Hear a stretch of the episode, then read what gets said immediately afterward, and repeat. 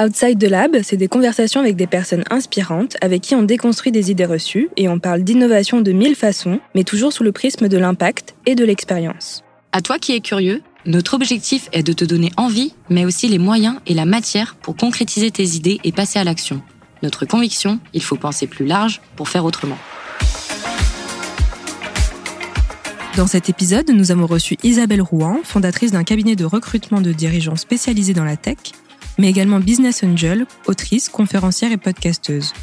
Convaincue que tout le monde peut changer de métier, elle nous partage son point de vue optimiste sur le marché de l'emploi et ses enjeux au travers de sa propre expérience. Qu'est-ce qu'un métier du futur? Quel est l'impact des nouvelles technologies sur le marché de l'emploi? Comment appréhender une reconversion professionnelle?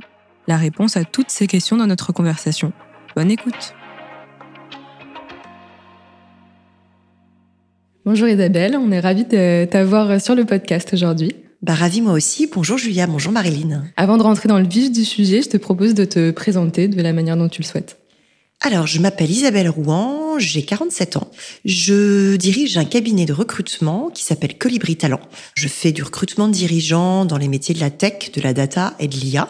Je fais ça depuis euh, maintenant 6 ans, c'est une reconversion. Et en parallèle de ça, parce que c'est un métier à deux tiers temps, je me passionne pour tout ce qui est futur du travail. Cette passion, elle a pris différentes formes. J'ai publié deux livres, je suis aussi l'hôtesse d'un podcast comme vous.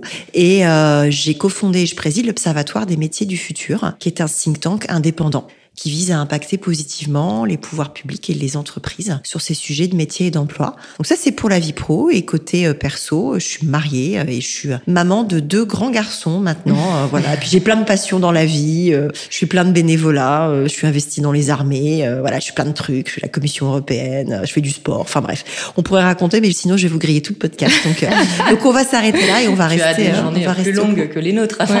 Alors c'est pas que j'ai des journées plus longues. En fait, comme je suis à mon compte et que je travaille seule et que je suis solo entrepreneuse, en fait, j'ai quasiment zéro perte de temps. En fait, j'ai pas de réunion, j'ai pas de choses comme ça, en fait. Mhm. Donc du coup, depuis que je me suis mise à mon compte il y a six ans, j'ai récupéré en fait une bande passante qui est absolument incroyable et qui me permet de faire euh, pas mal de choses. Et puis quand t'es maman, t'es obligée d'être très organisée. Donc voilà. C'est quoi la, la mission et la vision de Colibri Talent la mission de Colibri Talent, c'est de contribuer à l'employabilité du plus grand nombre et à l'essor des métiers du futur. Quand tu parles de métiers du futur, euh, qu'est-ce que tu entends par là? Alors, les métiers du futur, en fait, ce sont des métiers qui sont non automatisables. Ce qui change aujourd'hui fondamentalement le travail, c'est l'automatisation, l'IA, la digitalisation. Mmh. Ce qu'il faut avoir en tête, c'est qu'on va avoir entre 6 et neuf métiers dans notre vie. Alors 6, c'est un chiffre qui vient d'Harvard, un chercheur qui s'appelle Robert Keegan. Alors pour la petite histoire, il dit même six et demi, mais comme je sais pas ce qu'est un demi-métier, euh, voilà, j'ai fait le choix d'arrondir à 6. un temps partiel, peut-être. Peut-être. Et 9, c'est un chiffre qui vient du World Economic Forum. La vérité, elle est sûrement entre les deux. Euh, moi qui travaille depuis euh, un peu plus de 20 ans, puisqu'en fait, finalement, euh, j'ai pas 47 ans, hein, j'ai 20 ans avec 27 ans d'expérience. dire comme ça. c'est beau de dire ça comme ça. Et ça fait un peu plus de 20 ans que je bosse. Je pense que je dois en être déjà à 6 ou 7 métiers, en fait, aujourd'hui, parce que j'ai fait plusieurs virages professionnels dans ma vie. Et, et j'ai travaillé dans différents secteurs, dans différentes fonctions. Et donc, en fait, un métier du futur, en fait, ou une carrière du futur, c'est de se dire bah, comment en fait je suis moi acteur de ma propre employabilité pour faire en sorte d'être employable tout le long de ma vie et de pouvoir m'adapter au contexte, pouvoir m'adapter euh, au changement parce que bah en fait le métier que je vais faire dans 5 ans, dans 8 ans, dans 10 ans, bah il n'existe pas encore. Mm-hmm. Et vu qu'on parle d'intelligence artificielle, de données, euh, de technologie, est-ce que du coup les métiers du futur sont réservés aux personnes sur le futur marché de l'emploi? Alors, ils sont réservés à personne ces métiers. Ils sont absolument ouverts à tous dans tous les types de diversité, que ce soit le genre les générations, l'origine sociale et culturelle, le handicap ou l'orientation sexuelle. Donc tu as parlé de jeunes. Euh, moi, je vais pas parler de seniors, je vais parler de gens de, qui sont jeunes depuis plus longtemps.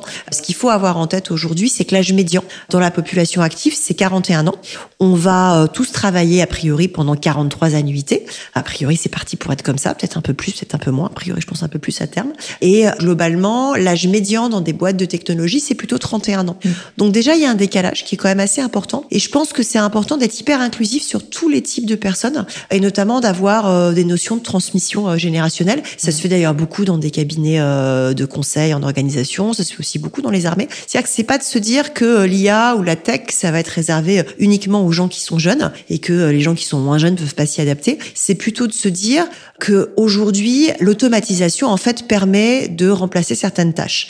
Et une tâche qu'on automatise et qu'on confie à une machine, c'est toujours une tâche qui est répétitive et c'est très souvent une tâche qui est pénible. Mmh. Donc c'est ça qui est important de prendre en compte. Tant mieux si on peut déléguer ces tâches-là aux machines. Et après, tout le sujet, c'est qu'est-ce qu'on fait du temps que ça dégage? Mmh. Est-ce qu'on passe en semaine de quatre jours? Est-ce qu'on se reforme?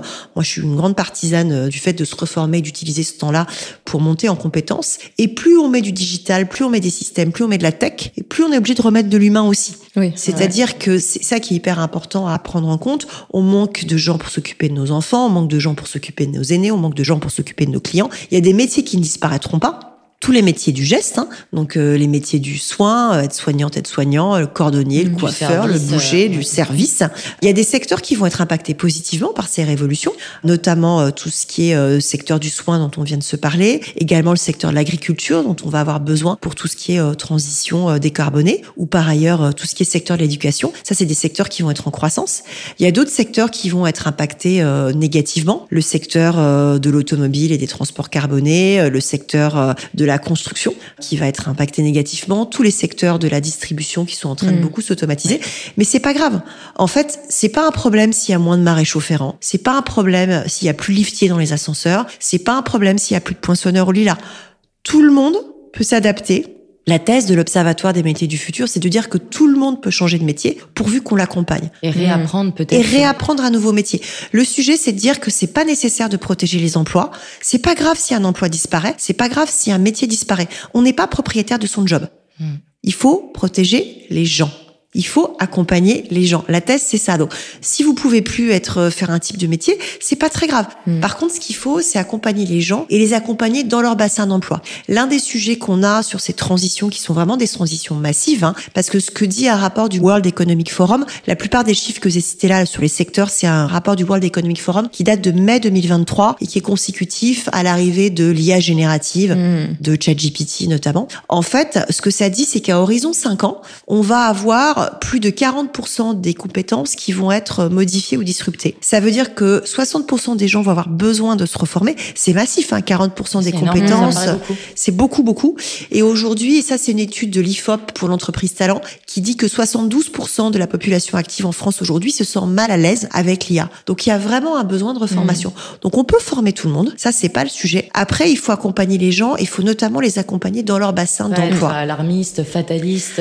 Ah bah surtout pas alarmiste en fait. Moi, je suis une incorrigible optimiste. Et l'idée, c'est de se dire comment est-ce qu'on accompagne à l'échelle, comment est-ce qu'on donne la patate aux gens et comment est-ce qu'on le fait dans leur bassin d'emploi. Avant d'aller plus loin sur euh, les métiers du futur et la tech, j'aimerais qu'on prenne le temps quand même de revenir sur ton parcours. Qu'est-ce qui t'a amené justement euh, à travailler dans le recrutement? Tu parlais de reconversion, donc euh, j'imagine qu'on t'a aussi accompagné dans cette reconversion. Alors tout à fait. Alors moi, c'est une reconversion tardive puisque j'ai entrepris à 41 ans et je me suis fait accompagner en fait assez tôt dans ma carrière. Je me suis fait accompagner en 2005 à un moment de transition de carrière qui est en fait le congé maternité. C'est j'étais enceinte de mon premier, euh, j'allais dire bébé, mais maintenant il est majeur et vacciné.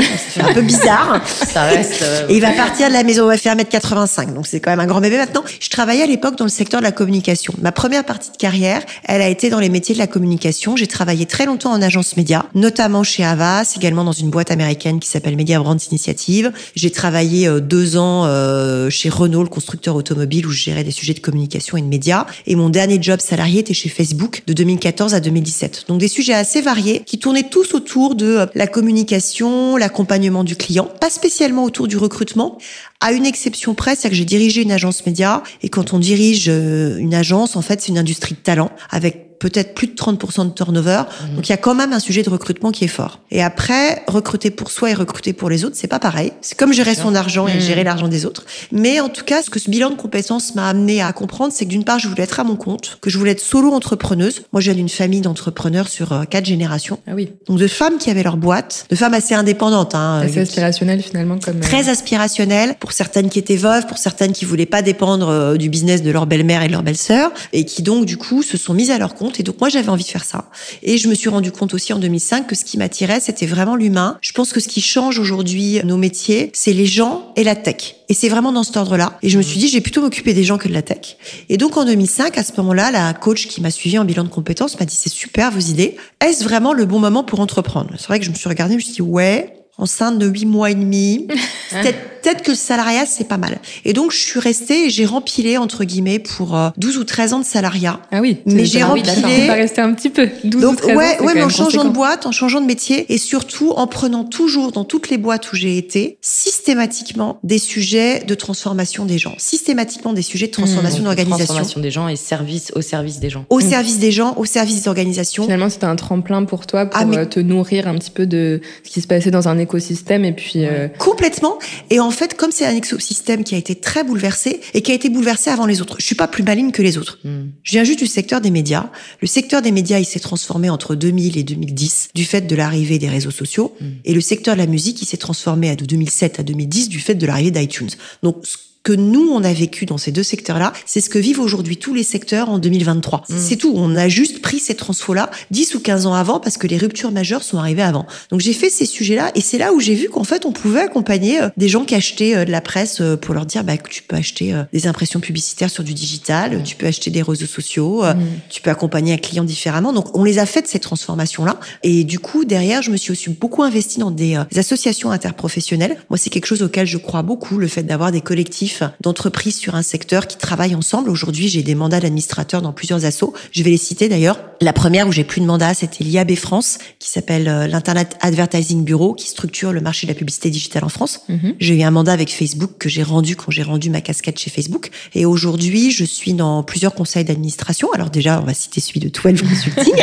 et également dans plusieurs assos interprofessionnels. Donc, je suis au bord de l'Axel, qui est l'association de l'économie euh, numérique. Je suis au bord de la Villa Numéris, qui est un un think tank digital européen. Et je suis également bah, au bord de ma propre asso, l'Observatoire des métiers du futur, puisque là j'ai un mandat de présidente. Et en fait, le fait de rendre à la collectivité, puisque quand c'est des assos, hein, on va être clair, hein, c'est du pro bono, c'est du mm. temps que tu donnes. Et j'y passe un gros tiers de mon temps quand même hein, sur tous ces mm. euh, sujets-là. Parce que ça t'apprend aussi énormément. Ah bah moi, ça me nourrit, parce qu'en fait, quand t'es solo d'un côté, c'est ça. Et j'ai besoin d'être solo pour être euh. efficiente, efficace, pour être très légère en charge et pour gagner du temps. Mais le fait d'être solo d'un côté, bah il y a un moment où il faut avoir du collectif de l'autre, sinon tu perds, tu tues, tu t'abîmes. Oui, tu te mets en peu en entonnoir des Exactement. Surtout que ce que je fais à côté, finalement, l'écriture aussi, c'est quelque chose de très solitaire. D'où le podcast, mmh. qui est pas solitaire, parce qu'il y a un moment, le podcast c'est un énervement de confinement, hein, parce que je me suis dit là, je vois plus les gens, c'est pas possible. Et en fait, les assos sont un très très bon moyen de rendre à la collectivité, de rencontrer du monde différemment. Et du coup, effectivement, d'apprendre, c'est ma façon d'apprendre. Mhm. Je pense que l'une des compétences les plus importantes justement pour rester employable toute sa vie, c'est d'être capable d'apprendre à apprendre. Et moi, ma façon d'apprendre, c'est de causer avec des gens. D'où les assos, d'où le fait de bosser dans des commissions, dans des groupes de travail. D'où est-ce que ça euh, t'inspire pour justement après être au service avec Colibri Talent et de justement accompagner des gens euh Complètement. Accompagner des gens, accompagner des entreprises dans leur transition. Parce qu'en fait, ça fait les nœuds. Moi, ma capacité, c'est de connecter des gens. D'accord, c'est pas que du B2B ou du B2C. Euh, non, c'est de faire travailler des gens ensemble. Créer des réseaux, Exactement. Ça, c'est ce que je sais faire. Tu me mets dans à peu près n'importe quel écosystème. Hmm. Deux heures après, je suis à l'aise dedans et je comprends comment. Mais enfin, c'est une chance, ça. C'est une grande. Moi, je marche comme ça. Je l'ai pas appris. Mais un enjeu aussi, c'est de pouvoir identifier les opportunités que chaque partie représente et trouver aussi le bon interlocuteur euh, à chaque Exactement. Et de faire les connexions. Et c'est ce que faire des liens et des connexions qui ramènent de l'adhésion, qui amènent de la vision. Typiquement, euh, je fais pas mal de liens aujourd'hui entre les armées et les services de recrutement des armées et l'écosystème tech français. Parce que ce que j'ai pas dit, c'est que je suis aussi euh, bénévole dans l'armée de terre. Donc c'est du mécénat de compétences. différentes. on, s'amusera à compter. On s'amusera à compter. J'ai jamais compté. Donc j'ai même un képi puisque je suis commandant dans l'armée de terre. Donc j'ai un grade. Donc je suis commandant dans l'armée de terre au sein de la. C'est être réserviste. Ouais, je suis réserviste citoyenne. En fait, il y a plusieurs types de réserves. Il y a une réserve dite opérationnelle dont je fais pas partie pour plein de raisons. La première étant que j'ai une RQTH et que j'ai un handicap euh, invisible. En l'occurrence, je suis aveugle d'un œil, donc j'ai rien à faire sur le terrain. Par contre, je peux faire du mécénat de compétences euh, auprès de l'armée de terre, et donc je fais du mécénat de compétences, notamment sur des sujets de recrutement, et notamment sur des sujets de recrutement dans l'enseignement supérieur. Hmm. Donc identifier des bassins de recrutement pour qu'après les armées, parce que ça c'est mon métier, donc leur dire, bah, est-ce que vous avez essayé à l'école, hmm. est-ce que vous avez essayé les réfugiés de parcoursup dans des écoles peut-être à l'étranger, mais qui sont des Français qui veulent revenir en France hmm. à un moment? Donc comment est-ce qu'on est un peu euh, Ce que je trouve hyper intéressant, c'est que dans le service que tu proposes, tu aides tout un panel de personnes, que ce soit bah, justement des jeunes qui euh, potentiellement veulent rentrer à l'armée, que ce soit des jeunes qui veulent rentrer dans les grosses boîtes, Exactement. dans la transformation digitale. Et je trouve ça vraiment euh, Mm. passionnant. Et sur des moins jeunes avec des boîtes sur l'expérience, là je prends des honoraires. Parce que ça c'est mon métier, c'est de le faire sur des Mm. profils très expérimentés. Donc plutôt des 40 plus, toujours des femmes et des hommes. Donc j'ai toujours des shortlists mixtes et j'essaye de mettre toujours un peu de 50 dedans. Ça aussi c'est une Mm. conviction. Et sur ces niveaux-là, effectivement, c'est quelque chose que je facture parce que ça c'est beaucoup de temps. Mais voilà. Et donc si pour continuer sur les différentes casquettes, donc il y a cette casquette avec le bénévolat pour les armées, il y a ces casquettes dans les milieux associatifs et j'ai aussi une casquette d'ambassadeur numérique auprès de la Commission européenne. Donc ça c'est un programme pilote qui est monté par la Commission depuis trois ans maintenant. Je l'ai rejoint il y a deux ans. C'est sur trois pays. C'est sur la France, l'Italie et la Pologne. Et en fait, la Commission trouvait qu'ils n'étaient pas très bien compris des concitoyens dans les pays sur ce qui se faisait. Donc c'est un programme qui est porté par la DG Connect. Donc c'est une branche de la Commission européenne qui est pilotée par le commissaire Thierry Breton. Donc c'est tout ce qui s'occupe de la 5G, du cloud, euh, du RGPD, bientôt de l'IA Act. Pologne, Italie, France. je sais pas du tout. Ils ont commencé par ces trois-là pour avant de le déployer à l'échelle. Et un jour, j'ai été appelée. Alors, je vous promets, je me demandais où était la caméra cachée. Est-ce que vous voulez être ambassadrice numérique de la Commission européenne? Je suis tombée de mon armoire. Waouh. Je dis waouh. Et ça sort d'où? Ma madame, en fait, on a écouté le podcast, on trouve super. Et donc, on se propose de vous nourrir gratuitement en information. Vous en faites ce que vous voulez, vous serez briefé, vous faites ce que vous voulez. Je dis bah c'est super. Moi, ça me va bien. Donc, du coup, ce que j'ai fait, c'est que j'ai invité le patron de la DG Connect qui s'appelle Thibaut Kleiner, qui a le bon goût d'être un Français, parce que l'audience du podcast est francophone. Donc, du coup, bah ça m'arrangeait bien parce que je me voyais pas enregistrer un épisode en anglais. On aurait su le faire, mais je pense que ça aurait pas forcément euh, intéressé l'auditoire de la même façon, en fait.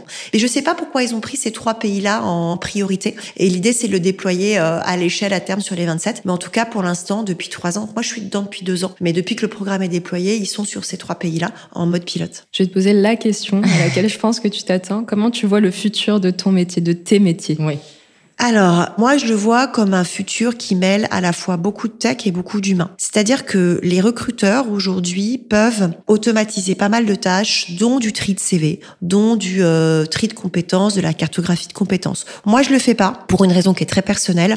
Non pas que j'y crois pas, mais en fait, comme je fais du sur-mesure sur des profils qui sont très pointus, en fait, avec un gros LinkedIn bien foutu et de la caractérisation que je fais plutôt par téléphone ou en rencontrant les gens, donc en taguant moi-même à la main, ça suffit. Le, Parce que sur- t'as pas non plus un gros volume, j'imagine. alors j'ai pas un gros volume, oui et non, c'est-à-dire que pff, je Tu dois sélectionnes brasser- aussi. enfin. je sélectionne, c'est-à-dire que je fais entre 5 et 9 recrutements par an. Un recrutement, grosso modo, c'est euh, 50 profils approchés, c'est 25 à 30 conversations téléphoniques, c'est 10 entretiens et c'est 5 candidats recommandés. Quand ça se passe bien, il y a des cas où ça se passe moins bien, où il faut aller chercher 70, 80 personnes, on s'y reprend à plusieurs fois, mais grosso modo, c'est ça les ratios. Et sur cette volumétrie-là, en fait, moi j'ai un très gros LinkedIn qui doit peser 22 000 personnes aujourd'hui. Ah oui, oui, donc c'est Ouais, conséquent quand même. T'as un réseau assez Avec Ouais. euh, tendu. en plus. Bah avec, le- euh, en fait, c'est pour ça que j'anime tous le tes donc- métiers, toutes tes boîtes dans lesquelles tu as été des plus ou moins. euh, Exactement, et mon âge canonique, n'est-ce pas? Et en fait, en croisant tout ça avec euh, bah, les candidats que j'ai rencontrés depuis euh, six ans, donc euh, je dois faire euh, entre, ouais, je pense 300, 350 entretiens par an en mode vivier, donc euh, multiplié par six ans. Bon, il y a des gens que je revois, hein, bien Mhm. sûr. Donc euh, voilà, entre ces entretiens-là, le réseau et LinkedIn, grosso modo, ça peut se gérer avec euh, ce qui s'appelle un ATS, donc en fait un logiciel de CRM, Mhm. et que moi je fais le choix. Je pourrais aspirer dans le respect du RGPD des profils sur LinkedIn avec en fait des données publiques. Je le fais, mais je les caractérise à la main. Je trouve Mhm. que c'est un peu plus fiable. Et donc le futur du recruteur, du coup, pour répondre à ta question et pas répondre à côté, je le vois comme mêlant la technologie quand tu as des très gros volumes à gérer, c'est-à-dire quand tu passes des annonces et que tu vois arriver 100, 200, 1000 candidatures. Là, tu es obligé d'avoir quelque chose qui sélectionne et qui regarde si le profil est dans les clous ou s'il est pas dans les clous. Mhm. Il y a aussi des solutions qui permettent d'automatiser. Je vais en citer une que je trouve admirable qui s'appelle GoShaba. Et GoShaba, par exemple, permet de trier des candidatures, notamment sur des soft skills, de lutter contre les biais cognitifs. Parce que ça, c'est un point très important. Le futur du recrutement, Mhm. c'est aussi d'avoir un recrutement qui soit débiaisé. Et ça, c'est hyper compliqué C'est vrai. parce qu'on est super biaisé. Toi, moi, nous, tous, toutes, on Finalement, a des le fait biais. que tu sois en dehors des entreprises qui recrutent, ça t'aide aussi à avoir un. Ça m'aide, mais je suis biaisée quand même. Et en fait, ce qu'il faut, c'est avoir l'humilité de le reconnaître et de se le dire. C'est pas grave. Ce qui est important, c'est de pas déployer les biais à grande échelle. Donc moi, ce que je fais, c'est que je me teste. Tous les 15 jours, je fais un test qui s'appelle le test implicite, qui est euh, propagé par Harvard. C'est une étude qui permet de se tester sur huit biais cognitifs le genre, les générations, la consonance Mm. du nom, euh, l'apparence de la personne, sa corpulence et ainsi de suite. Donc moi, je le fais comme ça pour me rappeler que je suis biaisée, parce que si moi je suis biaisée en début de process, quand il y a eu cinq ou six entretiens derrière, bonjour les dégâts. Hmm. Ça, c'est la première chose. Et puis derrière, après ces tests-là, il y a d'autres solutions qui peuvent aussi être déployées à l'échelle. Donc, je vois comme un futur qui mêle à la fois quelque chose de très humain, parce que je pense que pour pouvoir euh, chercher le culture fit, pouvoir chercher si on va avoir sur euh, la culture d'entreprise entre un candidat ou une candidate et une entreprise quelque chose qui match. Il y a un moment, faut Mm. rencontrer les gens, faut venir sur place, faut faire un entretien. Par contre, pour faire les premiers tris, ça peut soit se faire à la mano comme je le fais, mais parce que moi je fais de la dentelle, Mm. mais ça peut aussi se faire quand on a euh, 500 recrutements à faire euh, et euh, 500 postes à pourvoir, c'est pas possible. Mm. Et ça, ça s'automatise et ça s'automatise avec des solutions, avec de l'IA, mais qui sont débiaisées. Ça, c'est cool. Moi, j'allais te demander qu'est-ce qui différencie Colibri Talent de d'autres cabinets de recrutement. Bah, c'est plutôt le sur-mesure, du coup, la dentelle. Alors, ça dépend en fait des cabinets. C'est-à-dire effectivement, moi, mon choix, c'est de faire de la dentelle et de la faire moi-même. C'est-à-dire que de temps en temps, j'ai la question euh, de la part des clients sur mais votre chargé de recrutement, c'est ou des confrères, votre chargé de recrutement, c'est qui? Mais vous êtes combien? Et comment vous vous organisez? Euh, Et c'est qui responsable facturation Et c'est qui c'est- En fait, tu as devant toi l'office manager, le responsable facturation, le chargé de recrutement, le dirigeant. C'est fait. Le comptable pour toi-même. Le comptable, voilà. Alors, Donc, est-ce le, que ça fait pas le chiant chargé de donné, recouvrement, ouais. ça c'est la seule tâche que je trouve pénible. Je le dis haut et fort à ce micro. Le chargé de recouvrement, c'est pénible. J'aime pas ça. Le communicant, donc le chargé de com, qui déroge, qui met en ligne. Je n'externalise que deux tâches. J'externalise le montage de mon podcast auprès d'un monteur que je salue et qui est absolument formidable euh, et que je recommande. Et j'externalise une partie de mes relations presse quand j'ai des gros sujets de presse. Je prends une attachée de presse de manière ponctuelle qui m'accompagne euh, là-dedans parce que c'est un métier que c'est pas le mien et on croise nos réseaux respectifs. Donc voilà, c'est les deux trucs que j'externalise. C'est un choix. Je sais que je revendrai pas ma boîte du coup. Elle sera jamais autoportante. C'est pas grave. Je m'en fiche. Oui, parce que finalement, la valeur ajoutée de Colibri Talent, c'est toi. C'est moi. Toi et ton donc c'est et- donc c'est pas scalable, donc c'est pas vendable. Eh ben c'est pas grave. C'est une boîte de flux.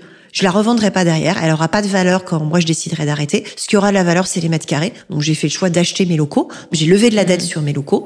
Après, de la valeur, c'est l'impact aussi que tu peux avoir auprès de tes clients, dans les secteurs. Tout à fait. Mais ça, par contre, ce sera difficile à monétiser le jour où je raccroche les gants.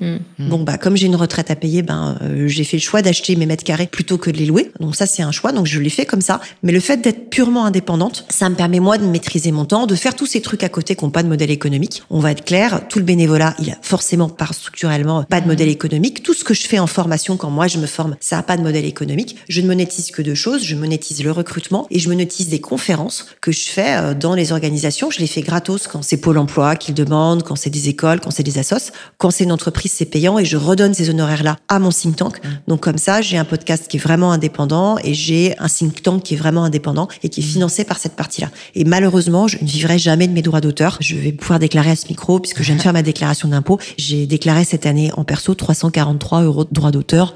Bon, on n'ira Ouais. pas bien loin avec ça. Mais c'est pas de tes grave. activités, c'est pas énorme. Mais c'est pas grave. En fait, je vis pas de mes droits et c'est tout. On se le dit, c'est pas un problème. Mm. Tu croises la technologie, l'humain, c'est quand même un peu le cœur de notre conversation. Toi, est-ce que tu estimes que tu exerces un métier du futur? Ouais, je pense parce que déjà, je vois en six ans, entre le moment où j'ai commencé à exercer mon métier en 2017 et aujourd'hui en 2023, j'exerce pas de la même manière. J'ai commencé avec un LinkedIn qui était beaucoup plus petit. J'ai commencé sans CRM candidat, sans ATS. Déjà parce que je savais pas quelle solution choisir et parce que j'avais pas les sous au début. Quand je me suis lancée, enfin, je me suis lancée avec euh, 10 mètres carrés de bureau loué, euh, 8000 balles au capital social, un ordi, un téléphone. Hein. J'avais pas un client, c'était pas mon métier. Les gens pensaient que j'étais dingue.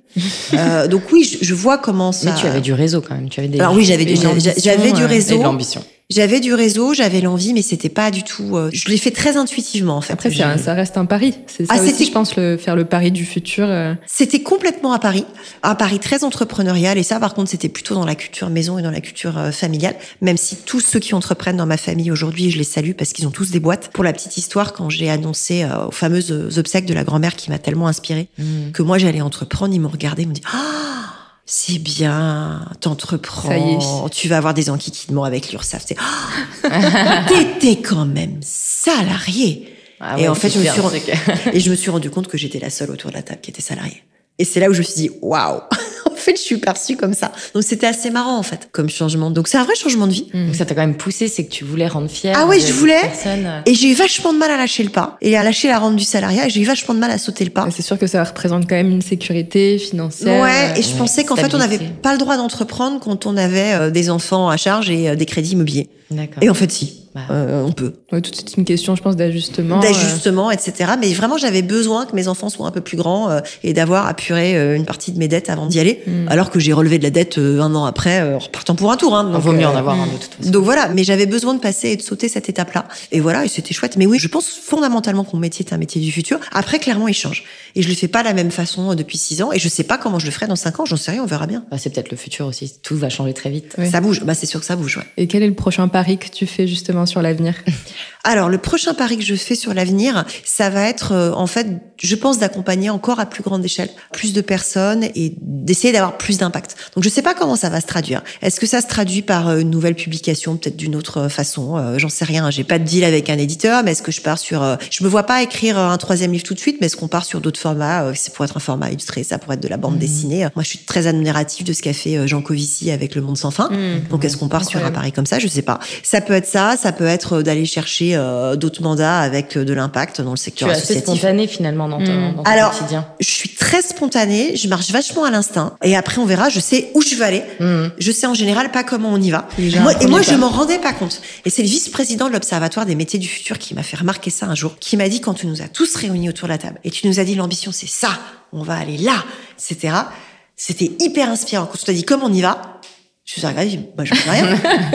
on a la vision, mais pas la trajectoire. Waouh! Et la trajectoire? Bon, je sais pas, on va faire un trop-planier, on va faire, enfin, je sais pas, on va publier, on va impacter, on va y aller. Un an après, j'étais à l'Assemblée nationale pour présenter nos travaux. Hmm. En ayant levé 4000 euros sur KissKissBankBank. On est parti avec 4000 balles de KissKissBankBank, une équipe de 12 personnes au début, maintenant on est 14, que je salue, qui m'a suivi. On a pris un confinement dans les dents, on a fait plus de 50 interviews sur le mmh. premier livre blanc, on est allé interview en qualitatif et 250 en quantitatif. Maintenant on est à plus de 3 livres blancs publiés, plus de 600 personnes interviewées en quanti et euh, plus de 100 interviewées en quali. Mmh. Et moi au total avec les podcasts, je vais fêter l'épisode 100 du podcast au mois d'octobre cette année. Mais donc le futur c'est ça aussi, hein. c'est que là je viens de diffuser l'épisode 90 sur un truc qui est parti avec euh, deux micros un énervement de confinement et qui vient de passer les 75 000 écoutes.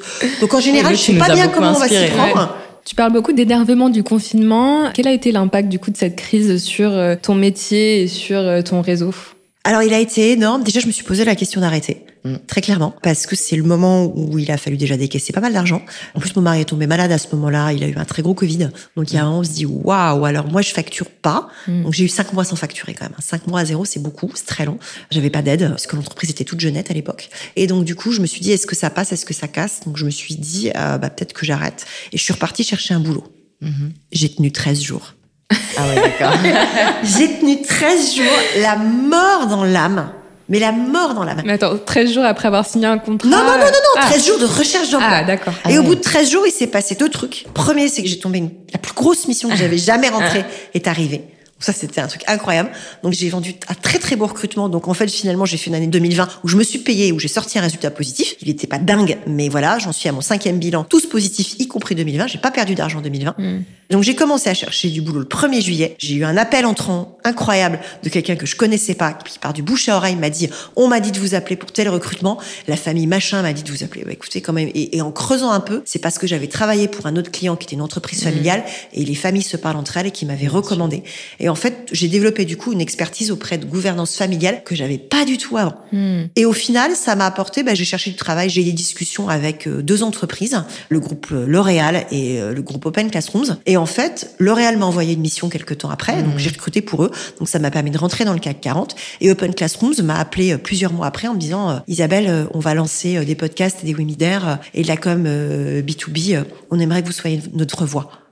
Donc ça m'a amené de la création de mmh. contenu. Mmh. Donc en fait, les discussions, elles n'ont pas amené un CDI et ça tombe bien parce que je pense que je suis plus faite pour être salariée. Et finalement, quand je vois à quel point j'ai cherché du boulot pendant 13 jours avec des pieds de plomb, je me dis que, en fait, ça m'a permis de le réaliser. Et d'ailleurs, c'est ce que m'a dit la big DRH de L'Oréal que je salue, qui m'a envoyé la mission, qui d'ailleurs m'a invité à déjeuner euh, quelques mois après le temps qu'on se cache. Je dis, mais en fait, euh, cherche pas de boulot, la boîte elle est repartie. Mais Isabelle, euh, vous êtes plus faite pour être salariée. Par contre, j'aimerais bien vous utiliser comme recruteuse et j'aimerais bien vous référencer chez L'Oréal. Donc ça a amené ça. Et ça a amené un podcast. Donc ça a amené des trucs assez dingues parce que je suis sortie de ma zone de confort, mais de manière complètement improbable. J'aurais jamais pensé ça allait amener euh, un prospect, euh, le fait d'être une voix quelque part, et voilà. Mais force, c'est de se dire aussi, bah, à un moment donné, mince, euh, il faudrait que je trouve un travail, c'est de se dire, bon, bah, j'y vais, j'essaye. J'y vais, j'essaye, je sors de ma coquille. Mais tout comme le podcast, bah Quand ça a démarré, je me suis dit, si ça se trouve, je vais acheter deux micros, un enregistreur, et puis dans un, dans, je verrai dans un an, et si ça passe pas les 500 écoutes, on oublie quoi. Mm. Et en fait, j'ai envoyé mes vœux. Donc ça, c'était une réflexion au mois de décembre. Et le 4 janvier, j'ai envoyé mes vœux à une dizaine de personnes. Le 7 janvier, j'enregistrais le premier épisode. Je ne m'étais jamais servi d'un enregistreur. Et en fait, au bout de 3-4 semaines, ce qui s'est passé, dans les vœux que j'ai envoyés, je les ai envoyés à une dizaine de personnes que je voulais au micro du podcast. Donc, c'était une feuille à quatre. Il y a des gens qui m'ont répondu que je connaissais pas. Donc, notamment euh, Jean Moreau de Phoenix, Anaïs qui a fait l'épisode 1 sur l'économie circulaire et ça a permis d'angler le podcast beaucoup sur l'impact. Il y a une autre personne qui m'a répondu qui est euh, la porte-parole de la gendarmerie nationale et ça a permis en fait de recréer un lien euh, tout à fait différent avec d'autres armées. En tant que porte-parole, elle est venue au micro du podcast. Le podcast c'était une feuille à quatre. Il y avait rien de diffusé, il y avait rien de monté. Ça Mmh. n'existait pas. Ce qui est intéressant, c'est de voir comment tes différentes activités finalement se nourrissent l'une l'autre. Complètement. Exactement. Euh, comment le podcast peut contribuer à tes activités de recruteuse, Complètement. comment euh, la vision et les, les personnes que tu rencontres sur le podcast peuvent aussi t'aider à, à, euh, avoir un regard différent. complètement. porter, euh, la, la du vision de futur. Complètement. Et ça amène des confs et les conférences, elles amènent à rencontrer des gens à l'échelle, qui amènent de temps en temps à ce qu'on m'appelle et à ce qu'on me dise est-ce que vous pouvez nous aider sur ce sujet de recrutement? Et ben je dis je sais faire, vous je sais pas faire. Donc en plus je fais un beau métier, Mhm. c'est que maintenant l'appel devient entrant. Et je termine juste sur le podcast. Il y a une autre personne qui a aidé le podcast, c'est une dame qui s'appelle Mercedes Serra, que moi je connaissais parce que j'ai travaillé longtemps chez Havas, mais que je respecte comme une très grande dame qu'elle est, qui m'a envoyé quand j'ai écrit mon premier livre un mot que je n'oublierai jamais, qui est d'ailleurs affiché dans mon bureau, où elle m'a émetté Isabelle, euh, vous avez créé votre entreprise, vous avez publié un livre de choses que j'admire. L'admiration de Mercedes Serra, c'est déjà un truc dingue. Et donc, j'avais envoyé mes vœux à Mercedes. Et Mercedes me répond en me disant, oh, Isabelle, euh, très belle année 2021 à l'époque, euh, bravo, je vous embrasse. Point. Je dis, bon, bah, super, elle me répond pour les vœux, elle me répond pas. Mais j'ose pas la relancer. Puis trois semaines après, son assistante m'appelle en disant, écoutez, Mercedes, c'est un peu ennuyé. euh, Pour le podcast, elle pourra pas en janvier. euh, Vous avez des créneaux en février? J'ai même pas commencé à diffuser. Donc, euh, donc, il y a pas de problème, Mercedes viendra. Donc, je dis, où est-ce qu'elle veut? Je me rends chez BETC, etc. Non, non, non, Mercedes passera à votre bureau et à votre studio. Très bien. Donc, Mercedes Studio. passe. Le jour où elle devait passer, j'appelle son assistante, je sais qu'elle est parfois très en retard, elle me dit Mercedes est retardée, elle est sur un appel d'offres. Je dis bon du coup elle annule. Ah non non, pas du tout, elle sera juste très en retard. Je dis bah écoutez, euh, je la remets dans un Uber pour le rendez-vous d'après euh, et c'était à l'heure du déjeuner, est-ce qu'elle aura mangé Bah elle me dit non non, mais attends, du coup elle elle va pas sauter le déj, je prends à manger. Donc je prends une salade à Mercedes Serra qui mange tranquillement, qui fait un épisode de 45 minutes dont j'ai pas coupé autre chose qu'un raclement de gorge, je pense. Et quand je le mets en ligne quelques jours après, c'est le premier qui a été diffusé sur Influencia parce que j'ai monté un deal avec un média qui a plus de 100 000 abonnés à sa newsletter. Donc Influencia le met en avant. Je me rappellerai toute ma vie. hein. C'était les vacances scolaires. Je le mets en ligne. Je pars faire une balade à vélo en Normandie qui dure toute la journée. Le soir, je regarde les chiffres, je regarde mon téléphone, je regarde ma boîte mail, je regarde mon LinkedIn. Ça avait explosé. Ouais. Mais un truc de ma boule. C'est-à-dire que tout le monde m'avait appelé, tout le monde l'avait vu, entendu, écouté. Et le truc était parti. Donc c'est un truc dingue. Mmh, Donc ce cadeau qu'elle m'a fait tu n'avais aucune les- attente euh, particulière. pas du tout. Ouais. Mais les audiences, elles ont fait x100. Ah ouais, ouais. Le truc est parti en live et c'était lancé. Donc comme quoi, on sait jamais d'où va venir l'opportunité. Moi, je savais Mmh. pas que j'entrerais dans le CAC 40. Je sais, on ne sait jamais d'où vient une opportunité. Jamais. De à quoi peut mener une conversation. Donc c'est pour ça que j'ai des ambitions énormes, avec beaucoup de modestie et aucune idée de comment on va faire. Moi, je sais pas quand je me lève le matin Mmh. si une rencontre, peut-être que quelque chose va arriver de dingue grâce euh, à ce podcast avec 12 Consulting. Je sais pas. On espère en tout cas. Bah, en tout cas, tu nous as beaucoup inspiré justement pour monter aussi ce podcast et on te Merci. remercie euh, pour. Ouais, c'est vrai que tu as été, euh, on, La l'a, première personne, je sais pas si on l'a dit, mais ouais, la première personne qui nous a un peu euh, accompagnés sur ce projet. Donc on te remercie euh, aujourd'hui d'être euh, de ce côté-là du micro. Ça me touche beaucoup, ça me touche que vous m'ayez invité. Et en fait, il y a une très grande solidarité entre les podcasteuses et les podcasteurs. Moi, j'en ai appelé quelques-uns euh, quand je me suis lancée, et une boîte de podcast qui m'a permis de trouver ce monteur qui est formidable. Et ce qui est marrant aussi, c'est qu'aujourd'hui, j'ai des podcasteurs et des podcasteuses qui m'appellent en me disant comment vous avez fait, etc. Donc c'est chouette. Merci pour euh, cet échange euh, très inspirant. Avant de clôturer l'épisode, nos deux questions signatures. La première, que veut dire pour toi penser plus large et faire autrement? Alors, c'est assez difficile de répondre à la question. Pour moi, c'est de se dire que je sais que quoi qu'il arrive, il n'y a pas de problème, il y a que des solutions. Et donc, si celle-là, elle marche pas, faudra en tester une autre. Et on sait jamais quelle sera la bonne solution. Ça revient à la discussion précédente. Donc, c'est ça pour moi le truc. Je sais pas comment on va arriver au point B et à l'atteinte de l'objectif. J'ai d'ailleurs eu toujours beaucoup de mal à faire des plans stratégiques. Ça stressait beaucoup mes patrons. Quand j'étais salarié, ils me disaient, mais comment on va je sais pas, enfin, vous voulez qu'on sorte 50 millions, on teste. 50 millions, on teste, enfin, on teste, etc. Je pense que les gains, ils sont là, là, là et là. Après, on va adapter au fur et à mesure. Mais si on me dit qu'il faut les sortir, on les sortira à peu près. Et euh, deuxième question, est-ce qu'il y a une idée reçue que tu aimerais euh, déconstruire aujourd'hui, que ce soit dans ta vie professionnelle ou personnelle?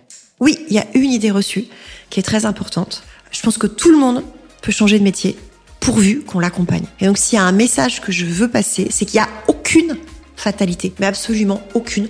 On peut tous et toutes changer de métier pourvu qu'on en ait envie, pourvu qu'on soit accompagné, pourvu qu'on se forme. On peut tout faire. Moi, j'ai vu des hôtes et des hôtesses de caisse devenir data analystes, des factrices et des facteurs devenir euh, agents de cybersécurité. On peut tout faire pourvu qu'on en ait envie. Donc, c'est un sujet de motivation et d'accompagnement. Donc voilà, le côté euh, je suis dans une case et j'en sortirai jamais, ça, c'est une idée reçue que je veux vraiment battre en brèche. Merci encore Isabelle. Merci Et, euh, beaucoup. À bientôt sur le podcast. Merci beaucoup, à très bientôt. Merci d'avoir écouté cet épisode d'Outside the Lab. Si ça vous a plu, n'hésitez pas à suivre et à mettre 5 étoiles au podcast sur la plateforme que vous avez utilisée pour l'écouter. À bientôt pour un prochain épisode.